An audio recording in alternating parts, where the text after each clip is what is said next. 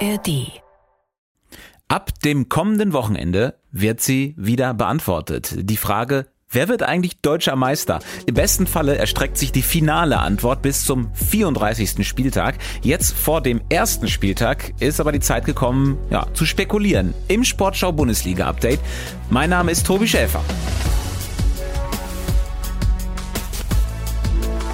Herzlich willkommen, seid gegrüßt. Wie schön, dass ihr wieder da seid, weil wir wieder da sind. Das Sportschau Bundesliga Update startet mit euch zusammen in die neue Saison und äh, wir wollen jetzt in der ersten Folge äh, ja direkt mal eine kleine Vorschau liefern in einem erlesenen Kreis von Sportschau Reportern und Reporterinnen. Das sind die, die Woche für Woche in den Stadien unterwegs sind und äh, von den Spielen berichten und heute in dieser ersten Folge im Podcast sind vertreten Kerstin von Kalkreuth. Hallo. Deine Premiere. Ich freue mich Ja. sehr, dass du zum Team dazugehörst. Und äh, Jens Walbrot und Daniel Neuhaus auch mit am Start. Grüße. Ihr- Hallo. Ihr seid da schon alte Hasen. Gibt's einen von euch, der sagt, ach, eigentlich könnte die Bundesliga-Pause noch ein bisschen dauern? Oder seid ihr froh, dass es losgeht? Auf keinen Fall. Auf jeden Fall sofort losmachen. Definitiv. Wir zweit. Das klingt sehr überzeugend. Nee, ernsthaft. Also ich habe ich hab richtig Bock auf Bundesliga. Die neue Saison startet am Freitag. Ähm, Werder Bremen gegen den FC Bayern. Und dann sind wir auch schon bei dem Top-Favoriten in dieser Saison. Das sagen wir ja seit elf Jahren, vor jeder Saison. Der FC Bayern, obwohl der Auftakt im Supercup ähm, gegen Leipzig, der ging in die Hose, da haben sie 0-3 verloren. Und Thomas Tuchel war dementsprechend bedient. Es fühlt sich an wie eine komplette Fortsetzung der, der letzten Saison. Ja, eine Fortsetzung der letzten Saison würde bedeuten, äh, die Bayern werden wieder nur deutscher Meister. Äh, Dabei haben sie ja jetzt äh, einen der besten Stürmer der Welt. Harry Kane ist dann äh, letztendlich doch in München gelandet und Thomas Tuchel äh, war der Auftritt im Supercup deswegen fast schon ein bisschen peinlich. Tut mir leid, weil der denkt wahrscheinlich, dass wir vier Wochen nicht trainiert haben. Ja, und äh, umso mehr sehnt er sich den Einsatz von Harry Kane herbei. Äh, da wird jetzt auch nicht groß gewartet und äh, der Spieler behutsam aufgebaut, sondern da geht's dann direkt los. Gibt keinen Aufbau, gibt keinen Aufbau. Der hat vor, vor ein paar Tagen gespielt, der hat komplette Vorbereitung gemacht, gibt keinen Aufbau. Der trainiert mit uns und startet gegen Werder Bremen. Was für Aufbau. Wir müssen ihn kennenlernen, der muss nicht uns kennenlernen. Wir brauchen exakt, es gibt keinen Aufbau, sondern jetzt mit Harry Kane aufbauen und dann äh, was, 25 Minuten, 28 Minuten, ja, spielt, spielt jedes Spiel. Fertig aus. Sind so Nummer 9. Die Erwartungen an Harry Kane äh, sowieso schon hoch. Thomas Tuchel legt gekonnt nochmal ein paar Schippen obendrauf. Ähm, ich glaube, Harry Kane wird das abkönnen. Aber Frage an euch. Täuscht dieser Megatransfer, der teuerste Transfer in der Bundesliga aller Zeiten, auf den ersten Blick über vieles hinweg äh, bei den Bayern und im Kern sind wichtige Probleme einfach immer noch nicht gelöst? Stichwort Sechser, äh, Torwart. Ja, definitiv. Also bin ich, bin ich voll der Meinung. Das Kernproblem haben sie nicht angegangen. Bayern hat letzte Saison 92 Tore gemacht. In der letzten Saison mit Robert Lewandowski 97. Also nur fünf mehr, obwohl sie da diesen klaren Stürmer, diesen äh, Zielspieler hatten. Wann hat Bayern denn zum letzten Mal weniger als ein Gegentor pro Saison bekommen? Da sind die Champions League Sieger geworden 2020. Also für mich geht, also klar, Kane ist natürlich eine mega Verstärkung. Topstar. Ich find's auch geil für die Bundesliga, dass der da ist.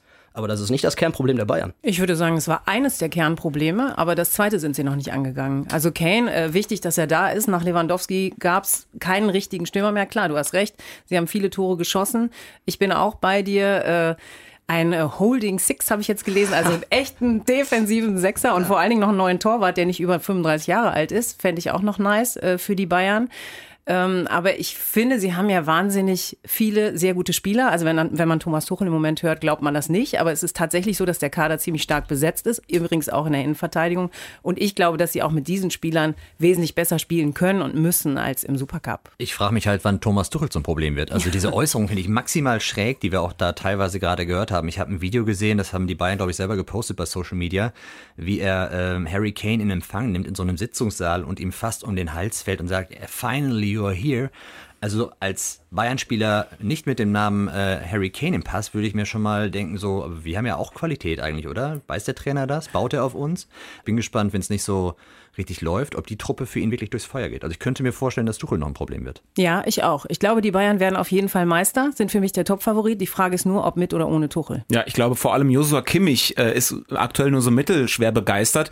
Angeblich soll Tuchel ihm ja auch gesagt haben, er macht das Spiel zu langsam. Kimmich selber hält sich für einen Sechser, Tuchel sieht das nicht. Möglicherweise holen sie aber auch noch nicht jemanden. Aber das ist natürlich äh, ein Zeugnis für äh, ja eine vergiftete Atmosphäre von Beginn an. Ja, definitiv. Hast du ja auch am Anfang äh, als Nagelsmann gegangen ist, Kimmich und Nagelsmann galten ja irgendwie als Buddies, hast du ja von vornherein irgendwie den Eindruck gehabt, Tuchel, Kimmich, ey, das passt vorne und hinten nicht. Das ist irgendwie so, so richtige Reibung und an der Stelle halt eine Reibung, die der Mannschaft nicht weiterhilft. Und ich habe das Gefühl, das ist bisher auch nicht weg. Also vielleicht ist sogar auch, auch wenn es überspitzt klingt, Josua Kimmich ein Problem in dem Team. Also zumindest solange Tuchel der Trainer ist. Und für Fans eines ausgeglichenen Wettbewerbs ist das ja fast äh, zu schön, um wahr zu sein. Äh, wenn die sich weiter selbst zerfleischen jetzt, äh, ist das die Chance für die Liga. Auf einen bei den Bayern ist auf jeden Fall Verlass. Das ist Thomas Müller, denn äh, Harry Kane hat erzählt, dass er ihn direkt mal zum Golfen eingeladen hat. He's already asked me for a game of golf, so I'm sure we'll uh, we'll organise that soon. Ja, ich glaube aber für Thomas Tuchel wäre es schöner, wenn Thomas Müller mal wieder spielen würde. Der war jetzt verletzt und äh, na, lieber Fußball als Golf, würde ich sagen. Wenn Thomas Tuchel ihn zum Golfen einladen würde. Aber er hält natürlich emotional da so ein bisschen den Laden zusammen bei den Bayern. Ähm, jetzt ist gerade so ein bisschen rausgekommen, sie können sich selber wieder ein Bein stellen, die Bayern. Wer kann aber von den anderen Teams die Bayern ernsthaft gefährden? Zu der Frage kommen wir jetzt. Ähm, praktischerweise spielen zwei von den Kandidaten am Samstag direkt gegeneinander. Bayer Leverkusen gegen RB Leipzig. Und da sind wir ja auch schon bei, bei dem Thema so Players to Watch. Die haben sehr viele neue interessante Leute. Ich möchte gerne zwei hervorheben. Bei RB spielt jetzt der sechstteuerste Einkauf der Bundesliga aller Zeiten. Luis oder Lois Openda, 23 Jahre alt aus Belgien, ist für 43 Millionen Euro aus Lens gekommen, ähm, trägt die Rückennummer 17. Den solltet ihr euch angucken und ist wahrscheinlich als ein Kunku-Nachfolger gedacht. Ja, letzte Saison 21 Tore in der Ligue 1, äh, Vizemeister in der Ligue 1 geworden. Ich weiß nicht, ob er schon wirklich ein Kunku-Ersatz sein kann, aber er soll auf jeden Fall in diese Rolle wachsen und ist auf jeden Fall ein total spannender Spieler. Ja, ein bisschen anderer Typ auch als ein Kunku, ne? Also die werden sich schon ein bisschen was einfallen lassen müssen. Gibt ja auch noch andere Abgänge, die Leipzig auch echt ein bisschen wehtun mit Guardiol, mit äh, Schoboschlei. Schoboschlei, Leimer. mit Leimer, der weg ist, genau. Also die müssen da schon auch ein bisschen basteln, aber ich finde auch, dass die echt gute Transfers ge, äh, ge- gezogen haben, die Leipziger. Auch mit Cesco, der ja auch letzte Saison in, in äh, Österreich irgendwie 23 Buden gemacht hat oder so. Also ist schon, ist schon ein hottes Team. Ja, und vor allem die Bayern äh, 3 zu 0 zu schlagen im Supercup ist jetzt, das ist ja jetzt auch kein Freundschaftsspiel gewesen. Es wirkt immer so ein bisschen so, aber das muss man auch erstmal machen. Ja, war nicht unverdient am Ende. Und ich finde es halt, also klar, das ist jetzt keine Überraschung, wenn man bei Players to Watch den Namen Dani Olmo mal äh, ins Spiel bringt. äh, aber ich würde mir so wünschen, dass der mal eine Saison hat, in der er fit ist und nicht wie im vergangenen Jahr 17 Pflichtspiele verpasst. Ähm, was der drauf hat, haben wir, glaube ich, beim 2-0 gesehen. Also der kann wirklich zaubern mit dem Ball und ich könnte mir vorstellen, dass das äh, der nächste äh, Rising Star in Leipzig wird. Der dann in einem Jahr für 100 Millionen irgendwo hingeht. So sieht's aus. Eine noch größere Attraktion, finde ich, ist aber das Team von Bayer Leverkusen. Ähm, das haben auch schon viele Experten vorhergesagt, das ist auch nicht neu. Die haben ganz hervorragend eingekauft und einer der neuen ist äh, Victor Boniface oder Victor Boniface. Das wird sich oder wird uns jetzt in den nächsten Wochen Oder wahrscheinlich Graffite. Graffiti. Bo Boniface. Äh, auf jeden Fall ist er 22 Jahre alt, ähm, Nigerianer, ist für 20 Millionen aus Saint-Gilloise gekommen, aus Belgien, trägt die Rücknummer 22 und Kandidat für Torschützenkönig fast schon, finde ich, in der neuen Saison. What? Wäre ein bisschen krass. Also bitte. Ist so ein bisschen drüber, oder? Naja, also knipsen kann er. Ja, se- sechs Tore in zehn Spielen Europa League, das ist eine Ansage. In der belgischen Liga hat er jetzt nicht die Sterne vom Himmel geschossen. Super Talent. Ähm, ich habe ja einen Auftrag von Holger Dahl hier mit runtergenommen, äh, den wir hier auch kennen natürlich. Äh, der hat, das? Ja, der hat gesagt, ich soll auf jeden Fall sagen, dass Leverkusen Meister wird, so wie in der vergangenen Saison haben Holger und ich da ja auch schon mit äh, in die Nesseln gegriffen. Aber er find, ist auch großer Fan von Boniface. Wir haben den gesehen und der hat eine unglaubliche Dynamik und mit den ganzen Zauberern dahinter kann der schon auf gute Zahlen kommen. Aber Ja. Torschützekönig weiß ich nicht. Ich war ja letztes Jahr sprachlos, als ich euch zugehört habt und der Meistertipp Bayer Leverkusen kam. Aber dies Jahr würde ich nicht mehr in Schnappatmung verfallen. Liegt auch an Boniface, liegt aber vor allen Dingen auch an Jonas Hofmann und Granit Xhaka, die einfach Erfahrung mitbringen. Und in Leverkusen war es ja immer herrlich in den letzten Jahren. Super Truppe, mega Talent, sehr jung, mega inkonstant.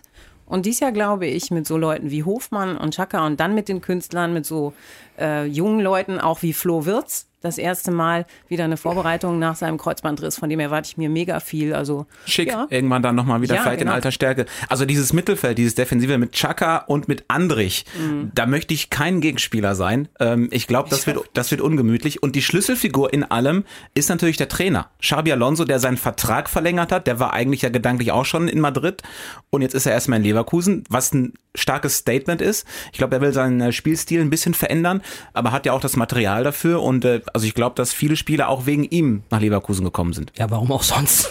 Ja, weil, weil sie, glaube ich, Wegen dafür Leverkusen. bezahlt werden. Ja, na klar. Also, man muss ja sagen, man muss ja sagen, es, also Alonso tatsächlich, ähm, äh, dieses Jahr würde ich mit dieser Ansage, die Daniel letztes Jahr gemacht hat, wo, wo ich den Kopf geschüttelt habe, würde ich tatsächlich auch deshalb mitgehen, weil Alonso dem Ganzen irgendwie eine andere Ernsthaftigkeit gibt. Also du guckst den Typen an und du weißt genau, diese Mannschaft ist in der Lage, äh, auch mal sich gegen Widrigkeiten zu wehren und Spiele zu gewinnen, die du sonst vielleicht nicht gewinnst. Und natürlich passen die Transfers da voll rein. Ne? Also das sind alles Spieler, Chaka, Hofmann, für die ist jetzt die Zeit, um Titel zu gewinnen. Und deswegen ist vielleicht auch Leverkusen natürlich in der Verbindung mit Alonso irgendwie der richtige Pick. Aber du hast schon recht. Ich, also ohne Alonso, glaube ich, wäre Leverkusen da jetzt nicht die erste Wahl gewesen. Und Tobi, die Doppelsechs, die du ansprichst, die hat ja auch noch Palacios dabei. Also das ist ja drei Sechser und alles so Chefstrategen. Ich glaube, da sind jetzt auch genügend Spieler dabei, die mal dazwischenhauen, wenn es irgendwie nicht in die richtige Richtung läuft. Und äh, das ist schon eine Chefmannschaft. Hauptsache Bonifaz wird nicht zur Bonifaz. Leverkusen, da sind wir uns einig. Komm, den konnte ich mir jetzt nicht klemmen. Ich gehe mal ein, einfach so darüber hinweg, als hätte ich es nicht gehört. Also Leverkusen rückt wirklich jetzt immer näher an einen möglichen Titelgewinn heran. Es muss ja nicht der Meistertitel sein. DFB-Pokal ist ein kurzer Weg. Äh, Europa League kann ich mir auch durchaus vorstellen mit der Mannschaft. Äh, auf jeden Fall sehr spannend. Und alle Borussia Dortmund-Fans fragen sich so die ganze Zeit, wann nennen sie denn eigentlich uns als Titelkandidat? Das sagt ja schon viel aus, dass wir erst jetzt zum BVB kommen. Ich finde, es ist schwer einzuschätzen, wie stark die Mannschaft ist. Klar, Bellingham ist weg, Guerrero weg. Bellingham konntest du nicht eins zu eins ersetzen. Das war einfach nicht möglich. Mit Felix Metscher und Marcel Sabitzer äh, haben sie es, glaube ich, ganz gut aufgefangen. Dazu Benzibaini aus Gladbach. Das sind alles okaye Neuzugänge. Ich finde, Sebastian Aller ist gefühlt auch nochmal so ein bisschen wie ein Neuzugang. Der Ja. hätte in der vergangenen Saison auch nur die, die Hälfte spielen können. Der große Vorteil von Borussia Dortmund ist aber meiner Meinung nach, man erklärt sie jetzt nicht automatisch, weil sie so nah dran waren in der letzten Saison, zu einem Mitfavoriten, sondern vielleicht so, so ein bisschen drunter und das könnte den Druck rausnehmen, äh, wenn du nach oben noch Luft hast, die nicht von der Erwartungshaltung weggeatmet wird. Und Edin Terzic, äh, der hat gesagt, für ihn ist sowieso ganz entscheidend, wie es zu Beginn der Saison läuft. Dann wollen wir halt sofort von Anfang an da sein. Wir wollen Dinge weiterführen. Wir wollen nicht wieder in die Situation kommen, dass wir in der Rückrunde ähm, hinterherlaufen müssen hinter vergebenen Chancen und hinter liegen gelassenen Punkten aus der Hinrunde. Ja, in der letzten Saison haben sie von den ersten zehn Spielen nur fünf gewonnen, äh, waren ja zur, Winter, zur Winterpause Sechster und wenn sie das anders hinkriegen, klappt es vielleicht doch, um die ganze Zeit mit dabei zu sein. Ja, Auftaktprogramm ist ja erstmal nicht äh, unlösbar, sage ich mal. ne? Also Köln wird knifflig erster Spieltag, aber dann haben sie Bochum, dann Heidenheim, warte, ich guck mal weiter. Äh, dann in Freiburg, okay, das ist so das erste Spiel, wo es ein bisschen enger werden könnte dann. Ähm, Wolfsburg auch nicht, äh, ja, also am Ende muss Dortmund halt eigentlich, um den eigenen Ansprüchen gerecht zu werden, diese Spiele gewinnen. Ich traue denen das auch zu. Ich finde, bei all den Neuverpflichtungen, klar, Bellingham kannst du nicht eins zu eins ersetzen, aber äh, was den Spielaufbau angeht, kann ich mir sogar vorstellen, dass Dortmund einen Schritt nach vorn macht, weil du nämlich mit Can und Sabitzer endlich eine Doppel-Sechs-Kombination setzen kannst und nicht immer mit zwei Achtern spielen musst, weil du ja Bellingham irgendwie unterbringen musst. Und Can als ein, alleinige Sechs hat Dortmund in der vergangenen Saison auch Nerven und zum Teil auch Punkte gekostet. Und das kann sogar ein Vorteil sein an bestimmten Stellen. Na klar, insgesamt äh, ist, da- sollten die noch ein bisschen nachrüsten. Ich finde auch in der Innenverteidigung, da fehlt es noch ein bisschen.